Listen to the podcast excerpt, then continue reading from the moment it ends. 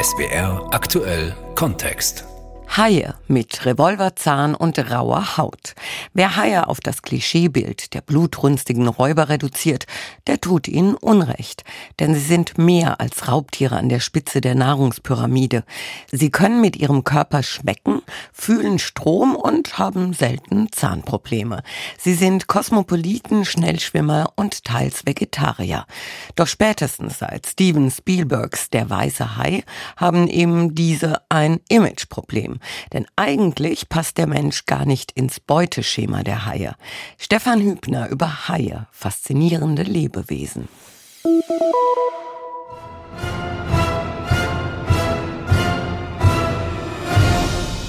Der weiße Hai. Menschenhai wird er auch manchmal genannt. Außer im Schwarzen Meer und in der Ostsee lebt er in allen Weltmeeren. Nur rund um Arktis und Antarktis, da wird es ihm zu kalt. Für viele ist der weiße Hai der Inbegriff des Schreckens, der aus dem Ozean kommt. Zu Unrecht, sagt Biologe Matthias Schneider vom Thünen-Institut für Seefischerei in Bremerhaven. Der Großteil der Haie, die wir kennen, sind für die Menschen nicht gefährlich. Und nur von ganz wenigen ist eigentlich bekannt, dass sie bisher Unfälle verursacht haben. Da wären vielleicht so der Bullenhai zu nennen oder Tigerhaie, Blauhai, weißer Hai, Weißspitzenhochseehai, von denen weiß man schon, dass es mit ihnen Unfälle gab. Aber der Großteil der anderen Haie ist halt ungefährlich für uns. Man kann auch nicht sagen, dass einige Haie deutlich angriffslustiger seien als andere. Ob Haiunfälle passieren oder nicht, das hängt von anderen Umständen ab. Da würde ich sagen, dass Haiunfälle natürlich dort stattfinden, wo es A viele Haie gibt und B, wo es auch viele Menschen gibt, die sich im Wasser aufhalten. Und da gibt es natürlich weltweit ein paar Gebiete, wo Haie zum Beispiel ganz natürlich ihre Nahrung suchen, weil von mir aus dort eine Robbenkolonie ist oder sonst was, was sie halt gerne fressen. Und gleichzeitig ist aber in der Nähe ein beliebter Badestrand oder so. Dadurch steigt natürlich dann schon das Risiko, mal in so einen Verwechslungsfall involviert zu sein. Im Verwechslungsfall hält ein Hai das Bein eines Badenden für einen Fisch oder einen Taucher für eine Robbe. Angriffe können auch passieren, wenn Menschen im Wasser Haie unbewusst provozieren oder wenn sie versehentlich ins Hairevier eindringen. Da Haie an der Spitze der marinen Nahrungskette stehen, wundert es kaum, dass so eine Begegnung dann für Menschen unangenehm werden kann allerdings nicht oft. Die Umweltorganisation WWF spricht von weltweit höchstens 100 schwereren Haiangriffen pro Jahr. Nicht ein Zehntel davon verläuft tödlich. Dass speziell der weiße Hai dennoch als Bestie par excellence gilt, das liegt an Hollywood-Regisseur Steven Spielberg und an seinem Film Jaws, der weiße Hai von 1975, so Kulturjournalist Mario Scala. Ob dieses Motiv des Komponisten John Williams wirklich dem Herzschlag eines Hais entspricht, wie ein Musikkritiker mutmaßte, ist Spekulation. Nach 14 Tagen hatte der Horrorfilm bereits seine Produktionskosten eingespielt. 260 Millionen Dollar Einspielergebnis waren es allein im Jahr 1975. Bis heute sind es geschätzte 2 Milliarden, die dieser erste Blockbuster Universal Pictures einbrachte. Dabei hatte Regisseur Steven Spielberg lange gezögert. Nach seinem Erstling Duell über einen mysteriösen, bösartigen LKW auf dem Highway wollte er nicht als Truck- und Scharke-Regisseur gebrandmarkt werden. Und der als Haijäger Quint angefragte Robert Shaw musste mühsam von Frau und Sekretärin überzeugt werden, diese Rolle doch anzunehmen. Irgendwie schienen viele zu spüren, dass etwas in der Luft lag und hier zusammentraf zum Beispiel zu Beginn des Films. Noch ist unklar, wie groß die Bedrohung wirklich ist. Wenn wir es sofort anpacken, dann haben wir eine Chance, wenigstens den August zu retten. Den August? Du meine Güte, morgen ist der 4. Juli. Und wir müssen fürs Geschäft geöffnet sein. Das ist einer der besten Sommer, die wir jemals hatten. Und wenn ihr beide euch Sorgen um die Strände macht, dann tut alles, was getan werden kann, um sie sicher zu machen, Chief. Aber eins merken Sie sich, die Strände werden am Wochenende offen sein. Die Abhängigkeit vom Tourismus, überhaupt die wachsende Bedeutung der Tourismusindustrie, die Kritik am gedankenlosen Konsum der Strände, die Ignoranz gegenüber natürlichen Risiken und das verbunden mit der Urangst des Menschen vor dem Monster aus der Tiefe. Dazu kam eine geschickte Regie, hochwertige Wasseraufnahmen, denn zum ersten Mal wurde ein großer Hollywood-Film nicht in einem Wasserbecken, sondern tatsächlich auf hoher See gedreht. Und Eine gute Portion Glück. Die imposante Szene am Ende des Films, als ein echter, unvorhergesehener Hai über den Käfig schwimmt, sich in der Kette verfängt und hin und her wirft, ereignete sich zufällig in einer Drehpause und wurde mitgeschnitten. Hinzu kamen ein paar wissenschaftliche Versatzstücke, die jeden Blockbuster aufwerten. Ah, es ist ein Karcharod und Karcharias, ein großer Weisheit. Womit wir es hier zu tun haben, ist ein perfekter Motor. Äh, eine reine Fressmaschine. Sie ist ein wahres Wunder der Evolution. Alles, was diese Maschine tut, ist schwimmen und fressen. Und immer neue Haie zeugen, das ist alles. Das mit der Fressmaschine allerdings erwies sich später als sehr problematisch. Selbst der Autor der Buchvorlage, Peter Benchley, distanzierte sich von der durch den Film ausgelösten Haipanik und engagierte sich für den Meeresschutz. So wie Tierschützer argumentierten, dass Haie keine menschenfressenden Monster seien, sondern eine ökologisch wichtige Spezies. Eine reine schwimmende Fress- und Fortpflanzungsmaschine ist ein Hai gewiss nicht. Ein Wunder der Evolution und ökologisch wichtig schon viel eher. Bereits Ende der 1930er Jahre kehrte der junge Hans Hass, der österreichische Pionier der Tauchforschung, beeindruckt von den Haien aus der Karibik zurück. Wir stellten fest, dass ihre Angriffslust ganz ungeheuer übertrieben wird. Es sind ebenso schöne und elegante wie scheue Tiere. Und die bevölkern alle Meere der Welt und in denen praktisch alle Lebensräume, von der Tiefsee über die Korallenriffe bis ins freie Wasser. Manche, wie der Bullenhai, schwimmen sogar in Flüsse hinein. Die nächsten Verwandten der Haie sind die Rochen und die Chimären aus der Tiefsee. Gemeinsam bilden sie die Gruppe der Knorpelfische, sagt Matthias Schneider vom Thünen-Institut für Seefischerei in Bremerhaven. Der Name Knorpelfische schon sagt, besitzen die Haie kein Knochenskelett, sondern ein Knorpelskelett. Das ist ein bisschen flexibler, aber stützt den ganzen Körper so eines Hais ja fast ebenso gut wie halt das Knochenskelett bei den Knochenfischen. Ungewöhnlich an den Haien ist auch ihr Gebiss. Fischforscher bezeichnen es als Revolvergebiss und blicken wegen diesem teils sogar bewundernd auf die Fische, wie etwa Alexander Gottknecht von der Haistiftung Zürich. Da können wir Menschen die Haie nur beneiden, weil Haie brauchen keinen Zahnarzt. Sie produzieren ihr Leben lang neue Zähne, die werden nach vorne geschoben, diese Zahnreihe, und die verbrauchten vorderen Zähne fallen einfach aus. Und das erinnert dann eben an Revolver, die automatisch nachladen. Ein Hai verschleißt so in seinem Leben bis zu 20.000 Zähne im Maul. Und dann gibt es kurioserweise bei Haien auch noch woanders Zähne, sagt Friedhelm Krupp vom Frankfurter Senckenberg-Institut. Der ganze Körper ist mit Hautzähnchen bedeckt, die äh, oftmals mikroskopisch klein sind. Wobei heute aber viel interessanter ist, dass die Hautzähnchen Rillen haben. Mit ihrer Hilfe werden Haie schneller. So können einige Haiarten beim Schwimmen Geschwindigkeiten von mehr als 70 Stundenkilometern erreichen. Wer weiß, welche Überraschungen Haie noch bereithalten. Über 530 Arten gibt es von ihnen. Immer wieder werden noch neue entdeckt.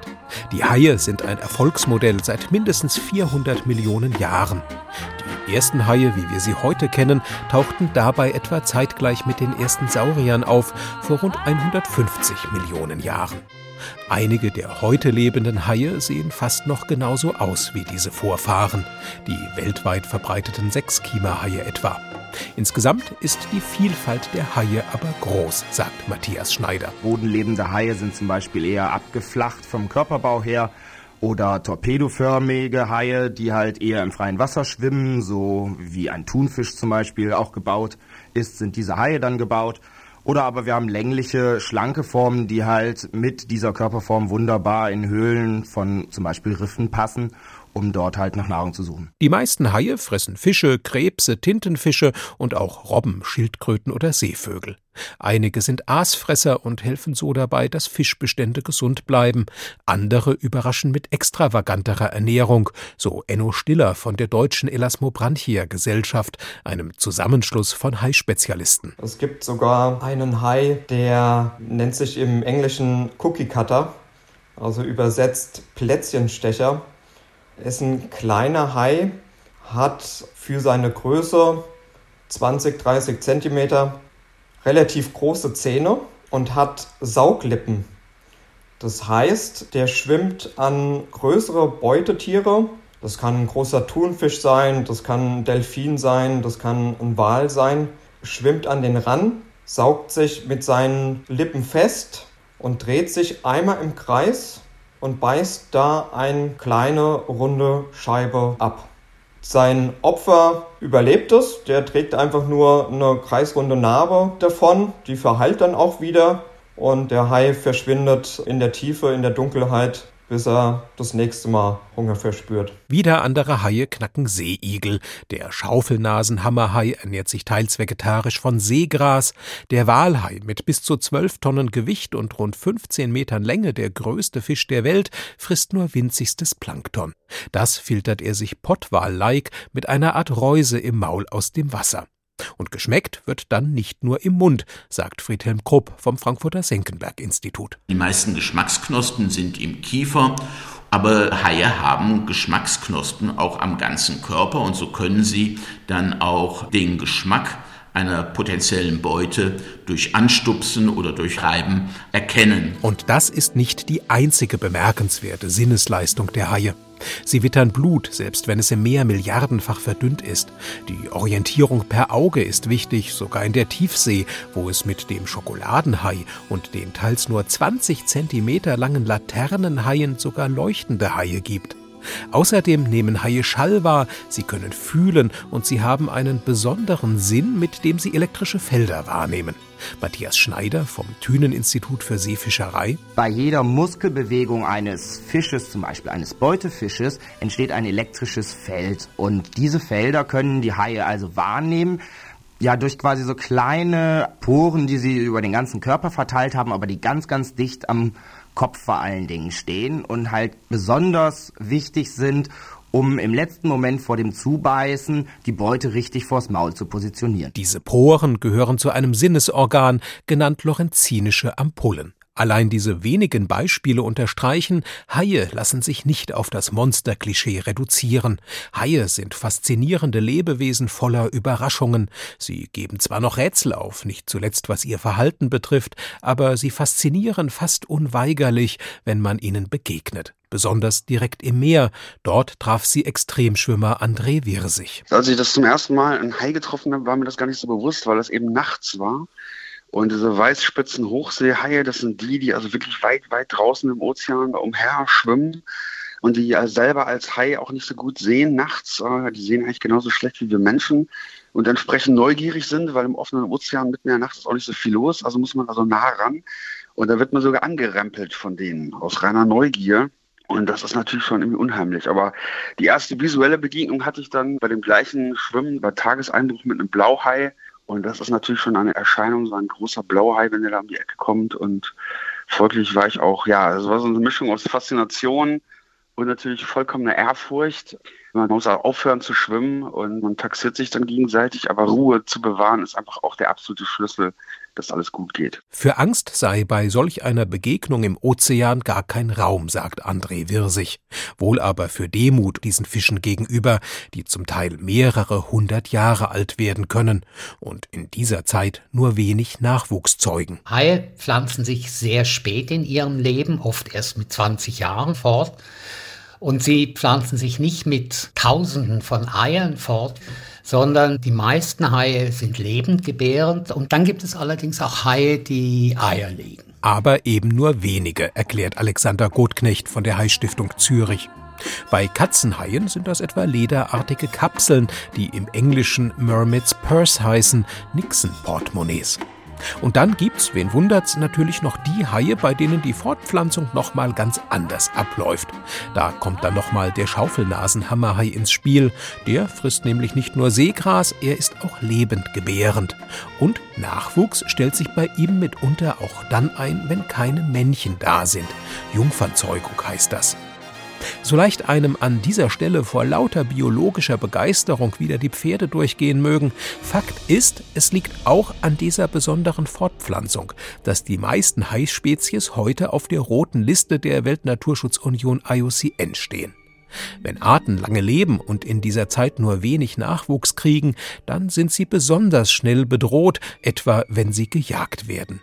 Das ist zum Beispiel dann der Fall, wenn ihre Flossen in Suppe wandern sollen, berichtet ARD-Korrespondent Benjamin Eisel aus Peking.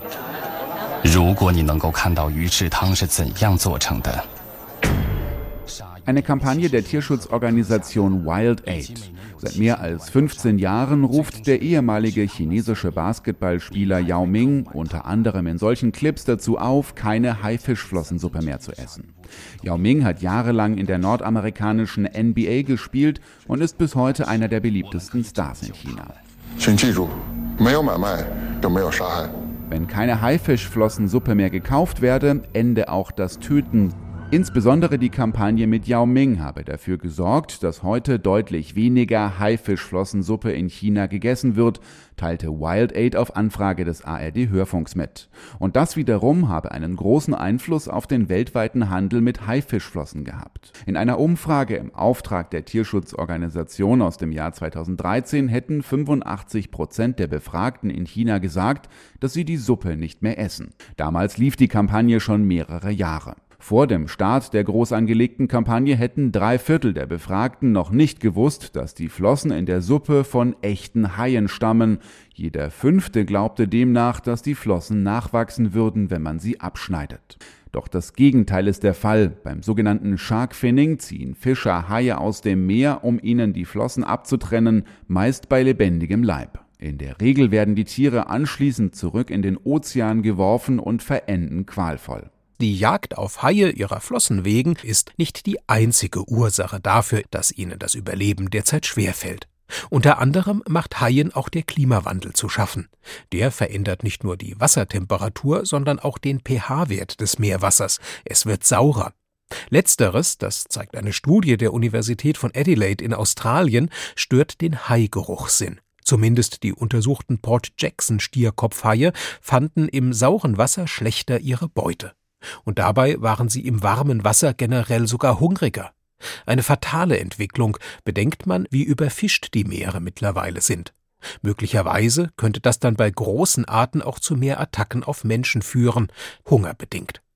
Ein weiteres Problem ist das Sportangeln, sagt Meeresbiologin Heike Ziedowitz von der Umweltorganisation WWF. Das ist zum Glück im Rückgang mittlerweile, aber der Film Der Weiße Hai hat damals den Ruf des Weißen Hais völlig verschandelt. Nur ein toter Hai war ein guter Hai und entsprechend sind tatsächlich in den 70er und 80er Unmengen an Sportanglern rausgefahren, um eben möglichst viele Haie zu töten, weil eben vermeintlicherweise da eine große Gefahr bestand. Wir haben tatsächlich bei den Haien und Rochen jetzt den Fall, dass sie nach den Amphibien die am stärksten bedrohte Wirbeltiergruppe sind. Und wenn Sie sich vorstellen, dass es ja nicht immer nur gleich um das Aussterben geht, aber einfach die Menge auch erheblich zurückgeht. Seit den 70er Jahren sind also gerade die ozeanischen Arten, die also im weiten Meer vorkommen, um auch 70 Prozent zurückgegangen in ihrer Gesamtmasse. Da kann man sich vorstellen, dass eben diese Regulierung, die sie mit äh, ihrer ökologischen Rolle eigentlich einnehmen, gar nicht mehr in dem Maße einnehmen können. Haie, das sind wirklich außergewöhnliche Tiere, faszinierende Tiere.